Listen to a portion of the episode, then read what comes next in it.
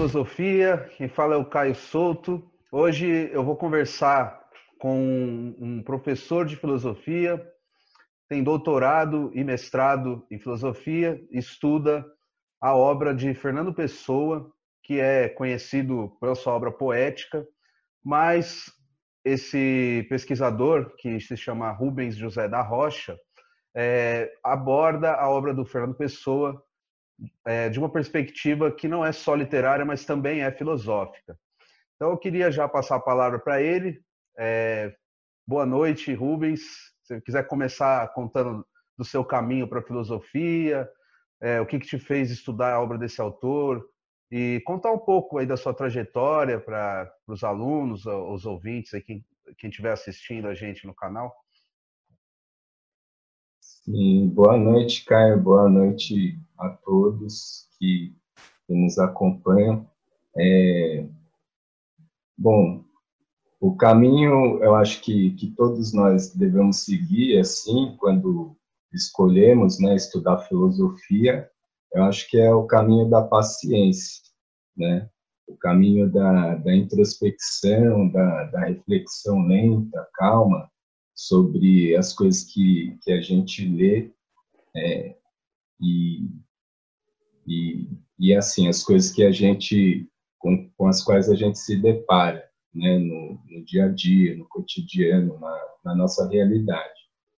É, no meu caso, eu, eu bom, desde, desde pequeno, né, eu, eu me interessava por, por coisas que eu acho que, que é comum a toda criança, né, de, de querer saber o porquê das coisas, né, e, e eu acho que algumas crianças têm isso de maneira mais é, espontânea do que outras, porque muitas vezes elas são incentivadas, né, a usar essa capacidade, eu acho, de é, se, se deparar com, com a realidade das coisas, né?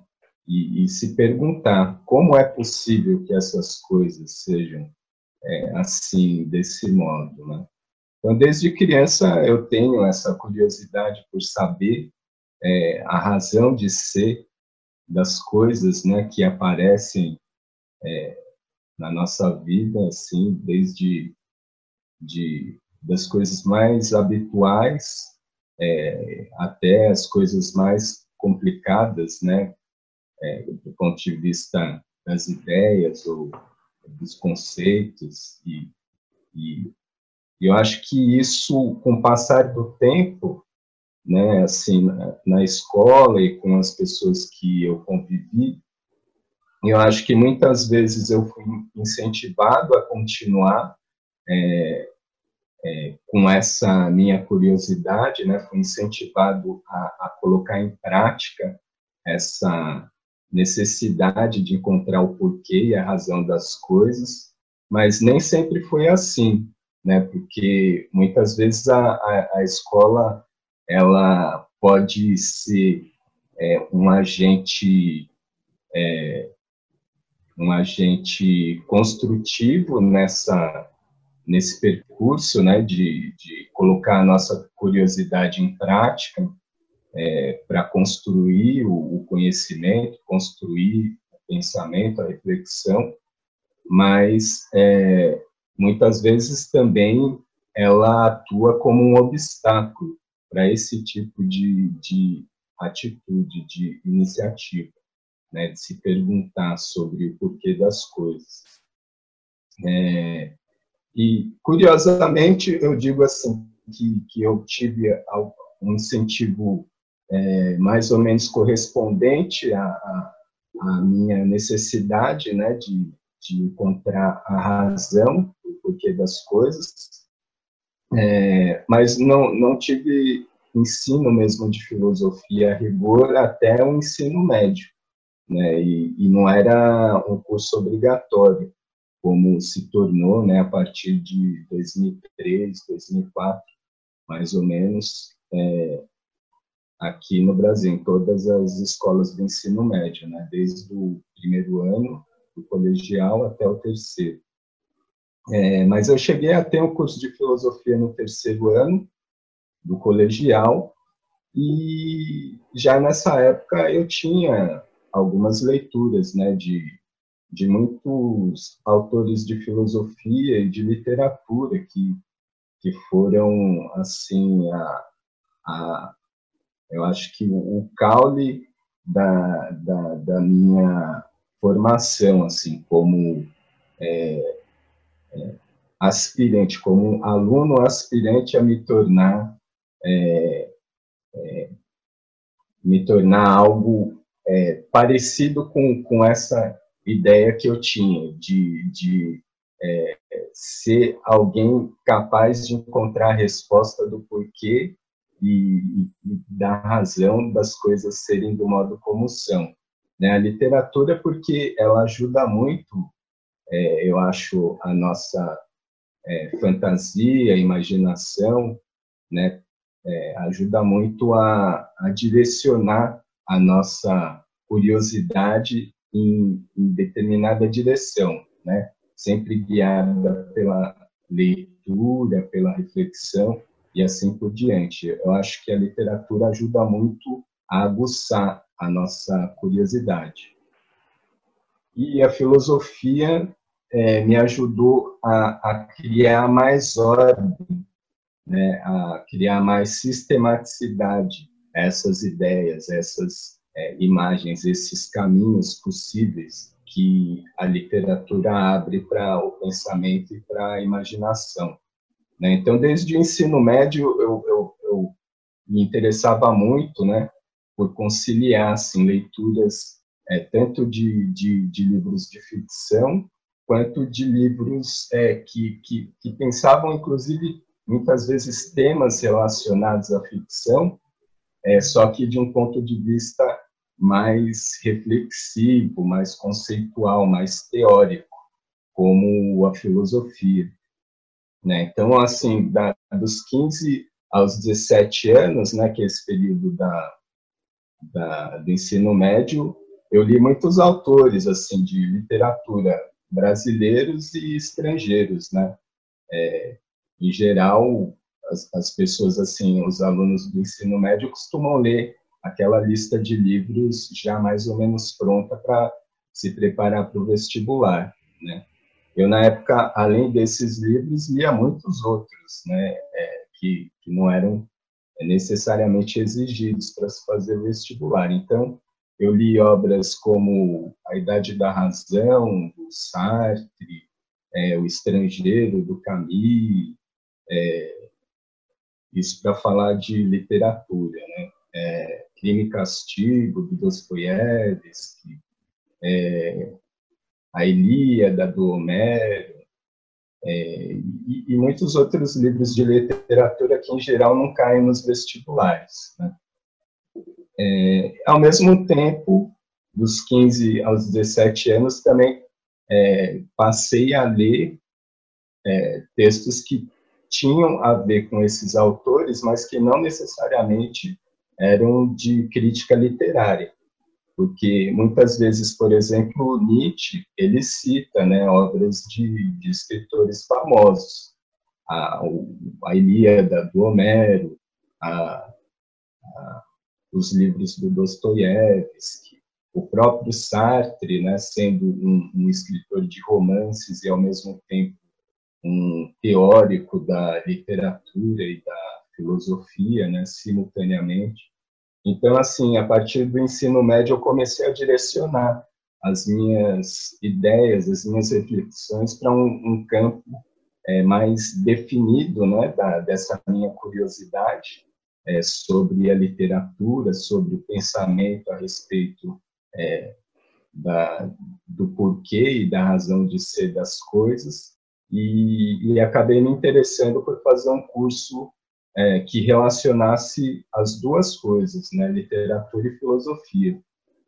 É, acabei escolhendo o curso de letras, assim, logo no, na, que eu me formei, no ensino médio, mas depois de um ano que, que eu cursei essa disciplina de, de letras né, na Universidade de São Paulo, eu senti mais necessidade assim de acompanhar a, as ideias que eu vinha, é, a minha, as minhas reflexões sobre filosofia e literatura, é, muito mais com a leitura do que os cursos propriamente, né, da universidade. Então isso me fez me afastar do curso de letras e me, me aprofundar ainda mais na, na leitura da, da, literatura e, sobretudo, da filosofia, né, da história da filosofia. Então, com 19, 20 anos, eu li muito filosofia, né, muitos autores, é, numa velocidade assim é, que até hoje eu não, não consigo repetir a mesma a, é, a mesma velocidade de leitura e de assimilação de conteúdo que eu é, coloquei em prática nesse período, né, dos 19 aos 20 anos. Aí, com 21 anos, eu, eu prestei vestibular, dos 20 para 21, e entrei no curso de filosofia da Universidade de São Paulo. E, e a, a, minha experiência anterior, né, de leitor simultâneo de literatura e de filosofia, me fez sempre é, colocar essas questões relacionadas a essas duas áreas da, da atividade né, humana, da, da, atividade do saber e da prática é, de, de, construção desse saber, é, me fez sempre direcionar a, a, a, o curso de filosofia é, para essa interdisciplinaridade entre literatura e filosofia. No caso, a literatura ela sempre é uma porta de entrada para as outras artes, né? Independente da, da sua especificidade de ser a arte da palavra, da construção, é, das imagens, das ideias, do pensamento é, e, e, da nossa percepção da realidade através das palavras, ela acaba que abre é, toda um, todo um campo de, de de interesses, eu acho que, que acaba atiçando a nossa, ainda mais a nossa curiosidade. Né? Quando, por exemplo, a gente lê Em Busca do Tempo Perdido, é, a gente lê não só literatura da melhor qualidade, mas lê também muita reflexão sobre a música, sobre a pintura, é, sobre escultura, sobre a, a, a, as nossas percepções sensoriais, né? Tem toda uma teoria ali do modo como é, as artes elas é, criam uma nova dimensão para essa nossa maneira de perceber é, a realidade, né? do ponto de vista sensorial e do ponto de vista das ideias, da, da reflexão e do pensamento. Então, é, já desde a graduação de filosofia na USP, eu, eu conciliei é, questões teóricas relacionadas à literatura e à filosofia, com essa, essa necessidade de é, construir um objeto de pesquisa né, que, que fosse é, minimamente é, sólido como é, um objeto de investigação filosófica e, ao mesmo tempo, é, tivesse essa riqueza de, de, de essa abertura para é, diversas é, diversos caminhos que, que, que pudesse é, que eu pudesse encaminhar essa questão sobre como é, a literatura e a filosofia de, de uma maneira ou de outra elas é, compartilham um campo de, de pensamento que é, muitas vezes pode ser é, delimitado com mais ou menos precisão, mas nem sempre isso é, é, é seja o, o, mais adequado a se fazer. Né? Quando a gente pensa em autores da filosofia como o Voltaire, o Rousseau, Nietzsche, Montaigne, e tantos outros autores da filosofia, muitas vezes o pensamento literário ele não é completamente é, é, dissociável do pensamento filosófico. Então, a partir da, da, graduação, assim, já nos dois primeiros anos, eu já comecei a encaminhar esse tema de como relacionar filosofia e literatura, é, escolhendo um objeto de estudo é, que fosse minimamente sólido para conseguir encaminhar da maneira mais adequada essa questão. E, e eu cheguei à conclusão que a melhor maneira seria é, estudar um autor é, que, ao mesmo tempo, é, pensasse as, as duas modalidades de pensamento, né? colocasse em prática uma, uma investigação literária sobre como pensar filosoficamente é, e, e, uma investigação filosófica de como pensar literariamente é, determinados assuntos, né, determinados problemas, que são, é, eu acho, problemas compartilhados, tanto pela história da, da, da filosofia quanto pela história da literatura, de maneira geral. E, e, teria de ser um objeto de estudo que é, contemplasse uma necessidade minha particular, que era de, de, verificar que nos cursos de filosofia no Brasil a gente tende a dar muito valor a autores estrangeiros e, e quase nada, né? Nós, nós, nós dedicamos muito pouco é, atenção a autores de filosofia é, que produziram é, filosofia aqui no Brasil. Então, eu senti a necessidade de conciliar essa investigação é, sobre essa intersecção entre literatura e filosofia com um autor de língua portuguesa, ao menos que fosse, não necessariamente brasileiro. Né? E eu cheguei à conclusão que o Fernando Pessoa seria um autor é, interessante de, de para encontrar um meio termo entre é, literatura, filosofia e filosofia estrangeira e filosofia é, brasileira, né? ou algo parecido com uma filosofia é, pensada em língua portuguesa. E, e, como é que foi assim essa reação dos professores para encontrar um orientador que aceitasse orientar uma tese que tem como objeto um autor que é pouco estudado na filosofia? Assim, você teve dificuldade? Como que foi isso?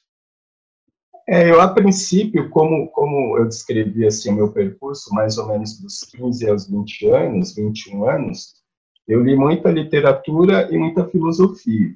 Né? Então, assim, é, eu já tinha mais ou menos uma, uma, uma noção geral é, do que era possível pensar filosoficamente, do ponto de vista estritamente filosófico, é, temas literários.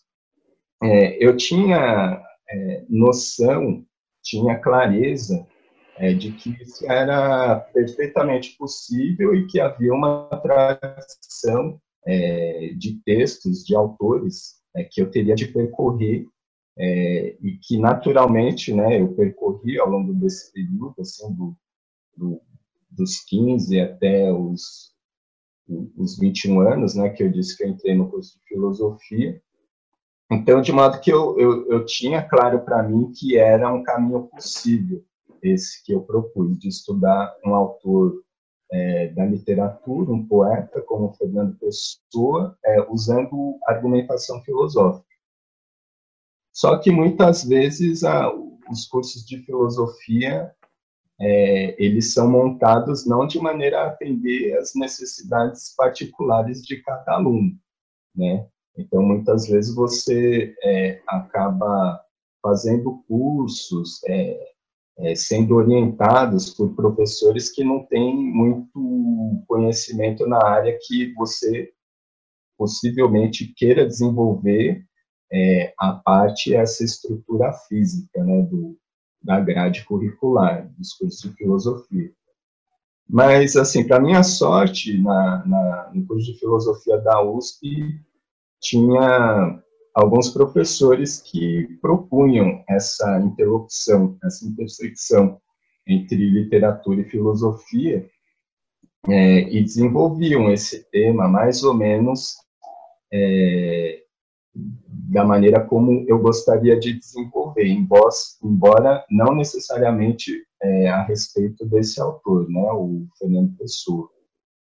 Acontece que, assim, eu, eu, eu muito mais me dedicava à leitura do que exatamente à, à, à concretização dessa, é, dessa ambição mais concreta, né, de me tornar um pesquisador é, de filosofia que conciliasse filosofia e literatura. Eu, eu, eu, preferia me dedicar mais às leituras e, e às anotações, né, sobre as coisas que eu lia.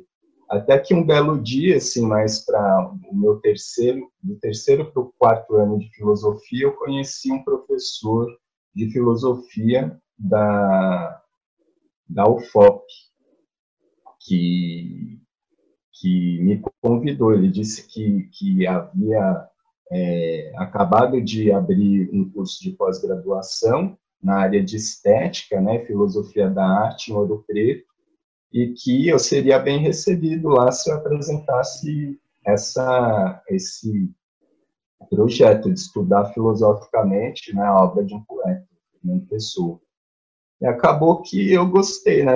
Era uma oportunidade de eu, de eu inclusive, conhecer uma cidade histórica importante, né, para compreender é, todo um, um, contexto, um cenário é, histórico do Brasil.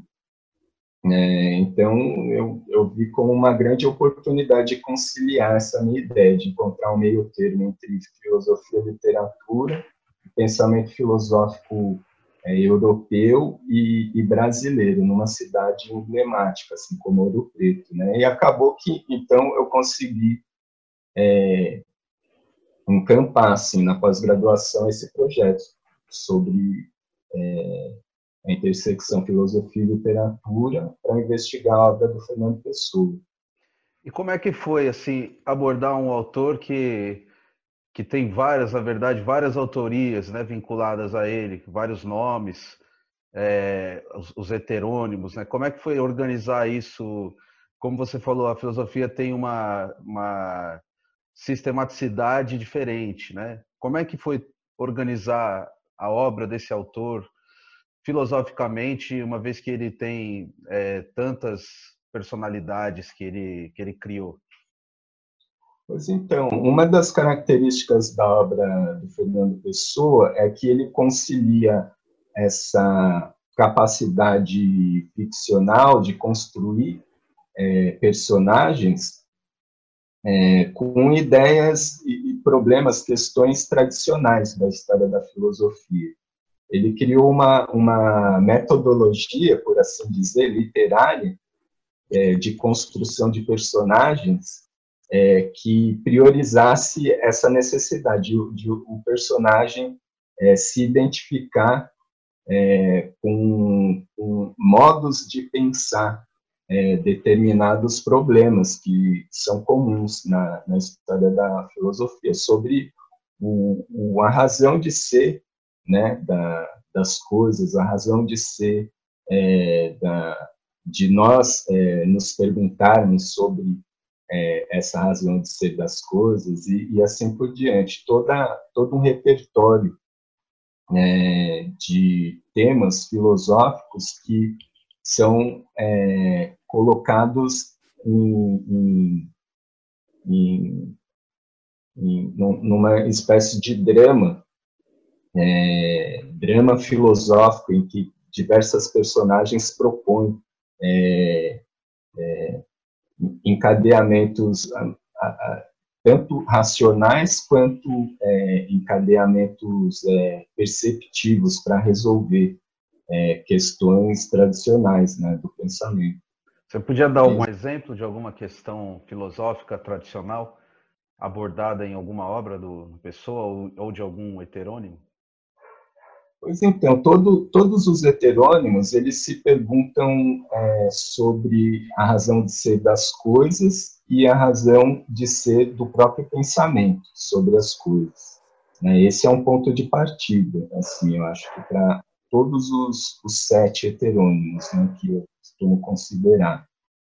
É, porque assim, o Fernando Pessoa ele também criou vários outros personagens e além dos heterônimos ele produziu muitos textos de crítica literária, é, escreveu contos policiais, dramas, é, é, poemas dramáticos, né, independente é, dos heterônimos. Então ele tem, inclusive, produziu muitos textos sobre filósofos, né, é, praticamente assim, todo, desde os pré-socráticos até Bergson, é, Nietzsche, autores do período dele, Freud mesmo, que, que também é, é um, um, um, autor que deve muito né, à história da filosofia, o Fernando Pessoa ele, ele leu muitos autores e, ao mesmo tempo, escreveu, produziu muito texto a respeito desses autores. Então, assim, é, os textos que ele produziu sobre os filósofos, todos eles é, têm, têm uma maneira de argumentar que é muito parecida com os textos do Nietzsche, né? com, com aforismos que, é, que encadeiam uma sequência de raciocínios que não necessariamente é, partam de um princípio, che cheguem a um meio termo e, e apontem para uma conclusão específica. Né? É, são meio que fragmentos, né? Assim, é, pensar por, por, fragmentos, ou seja, a partir de determinadas questões você elaborar uma apresentação da, daquela questão e uma possibilidade é, de resolução, embora não, não necessariamente você queira resolver é, o problema que seja ali tratado. Né? Então, Fernando Pessoa ele, ele usa muito essa modalidade de escrita filosófica da, da, dos aforismos e dos fragmentos para é, é, desafiar é, a tese que os, os próprios filósofos defendem nas suas obras. Por exemplo, Platão ele defende é, a, essa ideia é, de que a realidade é cópia de uma forma é, pré, pré-constituída, né, é, independente da nossa percepção sensível. E o Fernando Pessoa ele, ele usa essa ideia é, para tentar demonstrar que a única forma é, pré-constituída da realidade é a própria realidade. Independente de haver a ideia a respeito da realidade, a realidade mesmo pré-condiciona a nossa, a nossa descoberta da ideia. Né? Ele tenta meio que inverter a, a, a concepção platônica de que a, a realidade é cópia de uma ideia intelectual. Né? E tenta mostrar que a ideia intelectual, na verdade, é cópia da, da, dessa nossa percepção sensível. E deixa eu te é. perguntar uma outra coisa, então, relacionada com isso que você vem falando, porque como são vários heterônimos, né, como você, você falou, até queria que você comentasse também é, esse número de sete, porque é, você falou que ele tem outros textos, né? Como que se caracteriza, por que, que são esses sete? E se o nome dele também é um, um dos heterônimos da obra dele, eu queria perguntar isso, mas que você respondesse isso para depois responder uma outra coisa que eu queria, essa que é a coisa que eu queria perguntar mesmo. Como que acontece quando tem uma tensão, se é que existe, entre um autor, um heterônimo e outro que dizem coisas diferentes sobre o mesmo ponto de vista, de uma mesma coisa, né, de um mesmo objeto, existem tensões, um critica o outro, ou existe um, uma, como se fosse um sistema, Fernando Pessoa, de pensamento? É, o, o sistema de pensamento do Fernando Pessoa é, é, a própria proposta de desconstrução da ideia de sistema, né, como acontece com, com muitos autores da, da, da filosofia, assim, a partir talvez do Pascoal, né, que tenta desconstruir o sistema de pensamento do Descartes, é, ou é, que ocorre também com Rousseau, né, que, que tenta mostrar que, que o nosso pensamento ele, ele não segue uma, uma linearidade é, racional como a proposta pelo Descartes. O Nietzsche, né, que propõe também ideias antissistêmicas da, do pensamento alemão, né, contra praticamente boa parte da, da, do idealismo alemão, né, Fichte, Schelling, Hegel. Então, o Fernando Pessoa ele tem uma proposta de pensamento é, que é, é, é, muitas vezes tem aparência de ser sistemático, mas que é um pensamento sistemático contra a própria ideia de sistema. Né? Eu diria que é, é um pensamento rigoroso do ponto de vista é, filosófico e literário, é, no sentido de desconstruir essa ideia de identidade, né, que é uma ideia que está por trás né, de, de, toda essa concepção da, do modo como é, o, a, a, nossa capacidade de pensar né, as coisas é, é, segue uma, um princípio e uma linearidade é, que, no fim das contas, aspira se concretizar no sistema. Né? Então, assim, no Fernando Pessoa tem, tem os sete heterônimos, como eu falei, como uma, uma tentativa, ao mesmo tempo, de construção de um drama né, entre personagens, no caso, sete personagens, é, mas um drama que, que não, não ocorre da maneira tradicional, né, com personagens é, numa situação específica e, e o diálogo e, uma trama que ocorre a partir desse diálogo, é, alguma alguma situação que faz os personagens agirem de determinada maneira e uma, um encaminhamento né, para o fim. É, da peça dramática.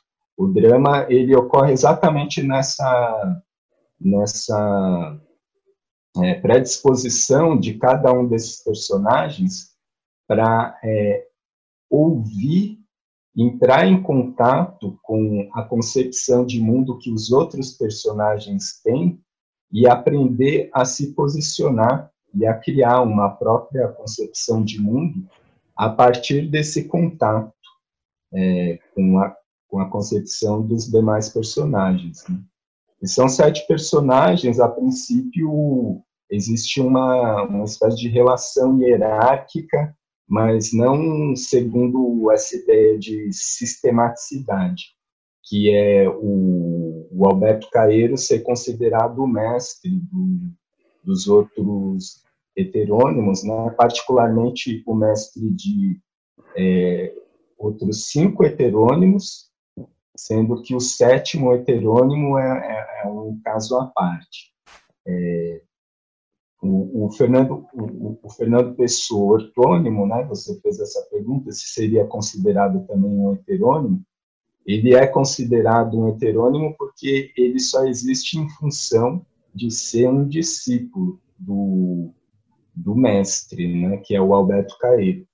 Então, tem um pouco essa relação hierárquica entre mestre e discípulo, mas todos os discípulos, eles encaminham a sua concepção de mundo quase que em, em confronto com a concepção de mundo do Alberto Caeiro. Né? E Albert, a concepção de mundo do Alberto Caeiro é mostrar, é, por argumentação poética, né? ou seja, é, dramatização é, de, de conceitos e de temas, questões filosóficas, é, pela dramatização desses temas e dessas questões, no sentido de mostrar que as coisas são não do modo como nós pensamos e refletimos a respeito do modo como elas são, mas que elas são do modo como nós percebemos imediatamente a realidade é, dessas da, das coisas existentes. É, não que, que, que essa percepção imediata ela não venha carregada de pensamento e de reflexão. é, é necessário muito pensamento e muita reflexão para se chegar à conclusão de que as coisas são exatamente do modo como elas parecem ser.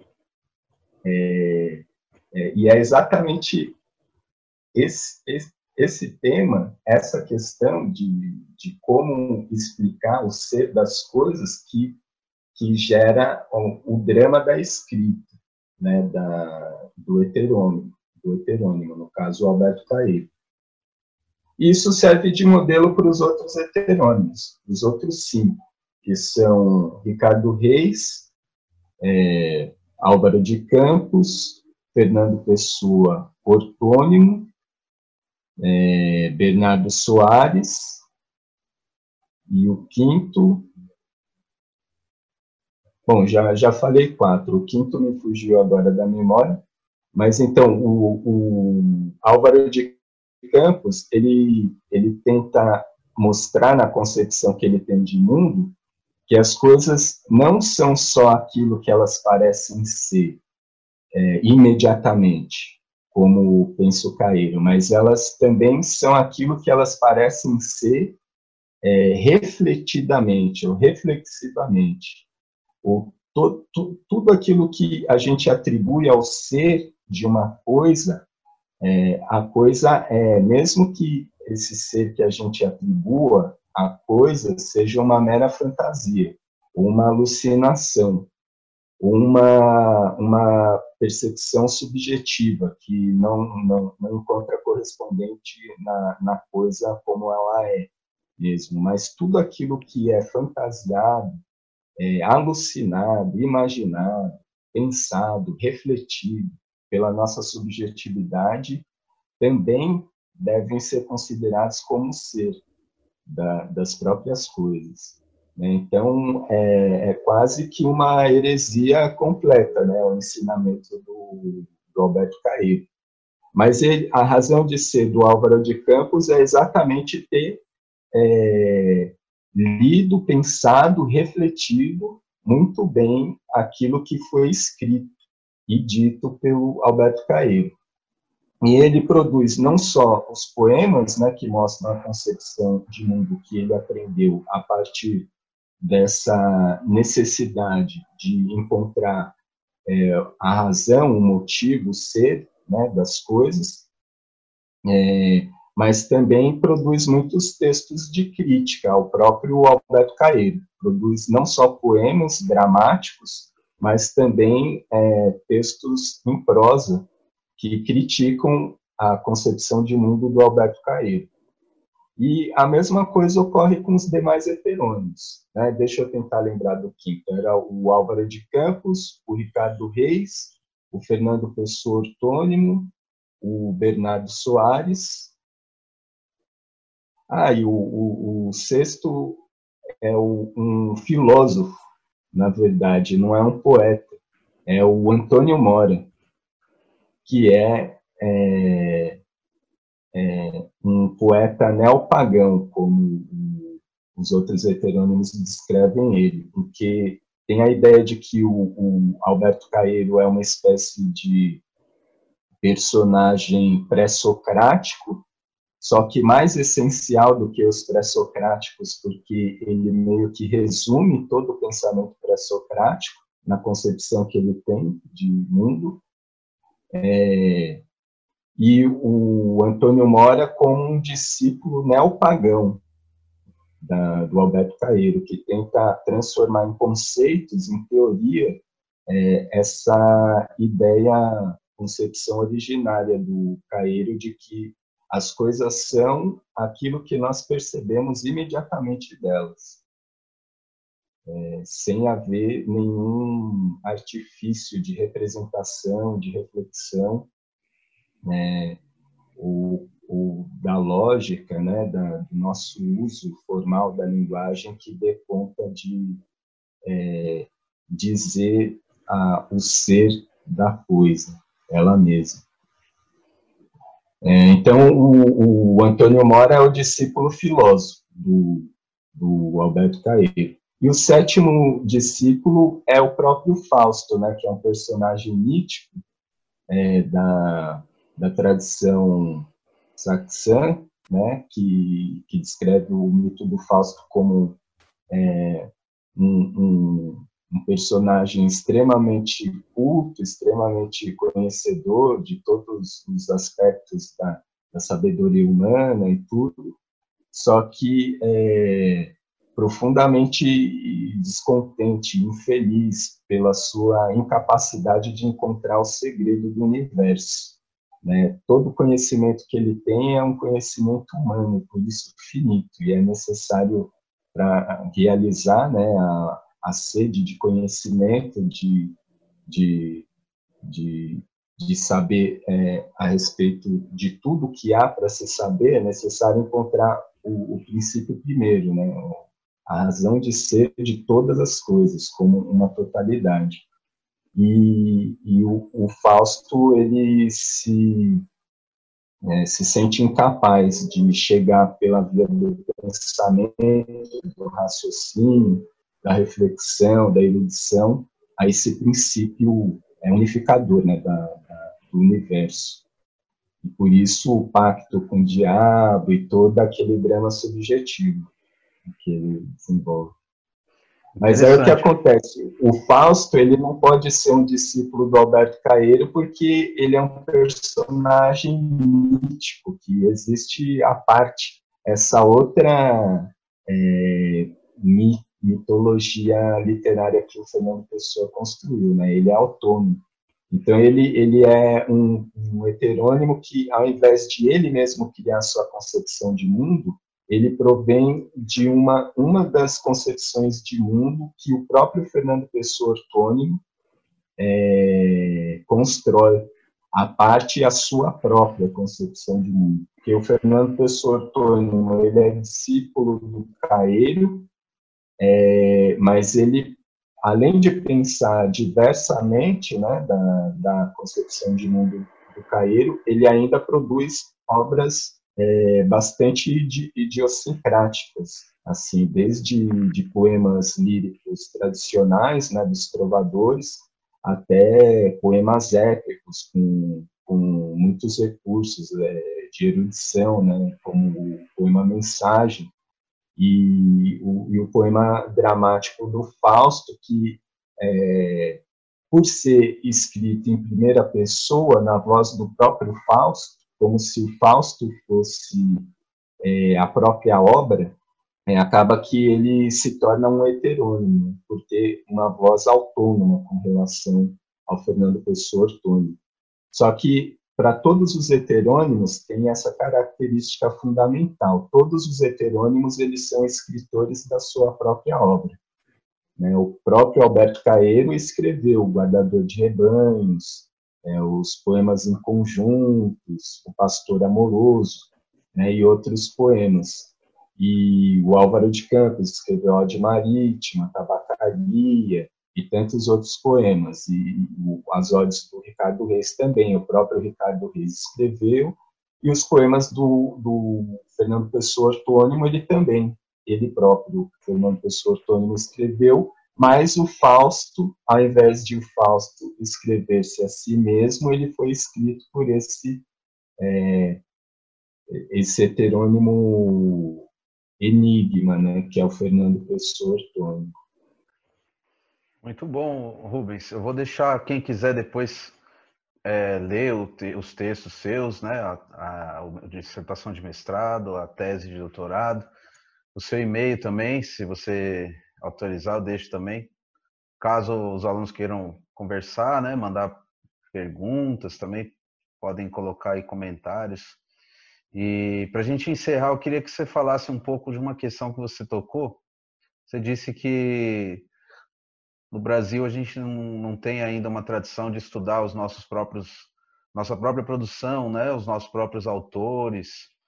E também o próprio ensino de filosofia, quando você estava contando da sua trajetória, né? É, nunca, sempre sofreu, né?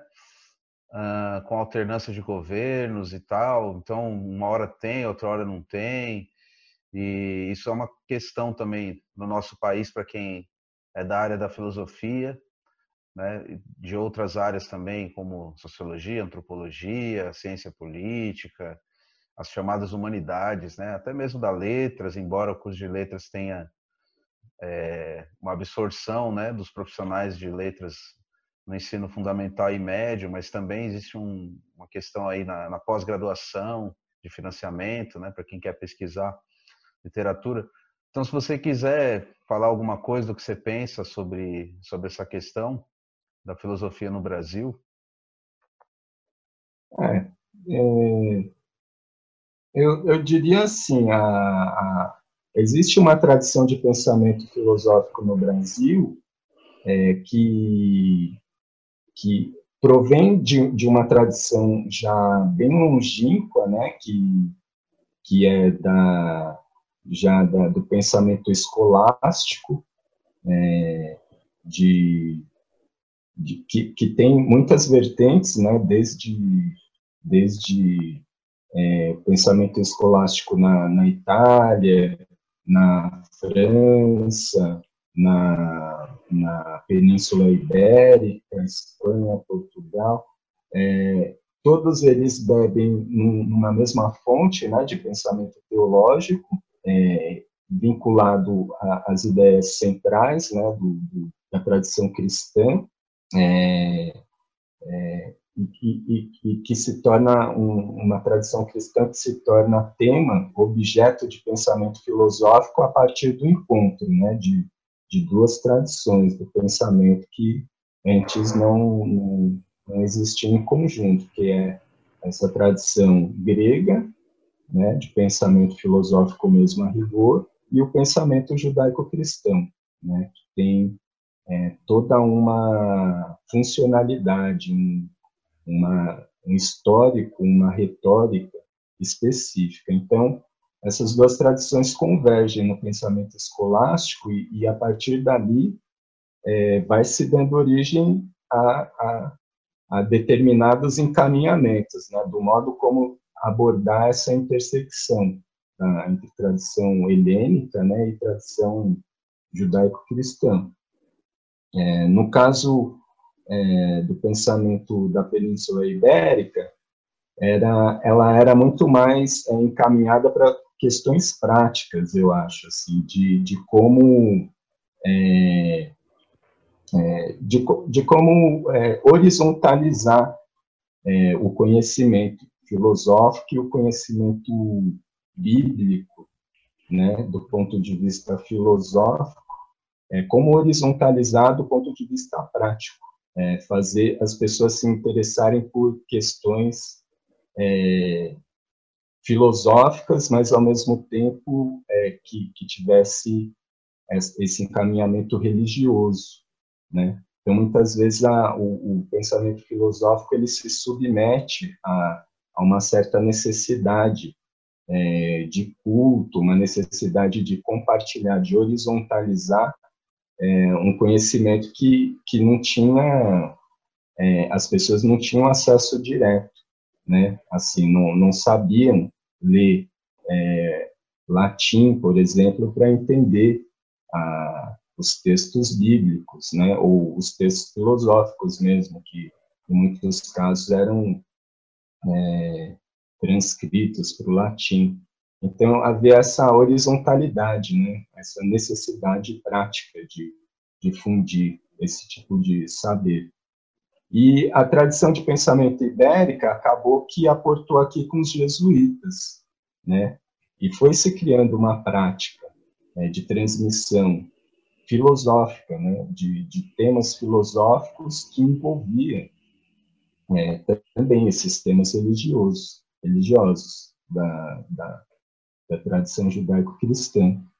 E é, com o passar da com a secularização né, da, desse tipo de abordagem jesuíta aqui, é, também foi se criando um repertório de pensamento mais, é, muitas vezes, é, é alinhados às correntes de pensamento europeias, né, do período, tipo o iluminismo, é, o materialismo histórico, é, e, e, e, questões políticas, né, assim, como é, a nossa elite política aqui, que boa parte da, dos abolicionistas do século XIX eram é, partidários né, de, de correntes de pensamento liberal e assim por diante.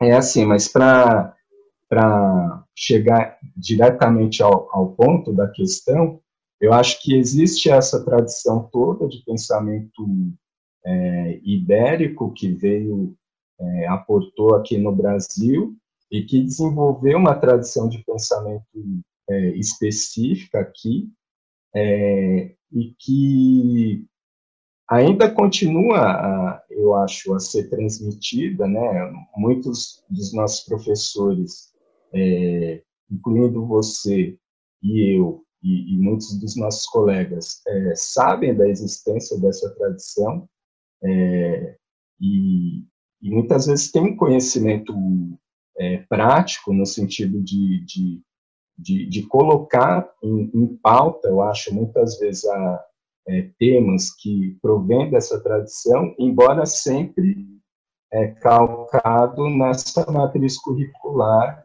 né, de montar uma grade é, que priorize a, a abordagem de, de, autores europeus da, da, tradição considerada a mais padrão né, do pensamento filosófico.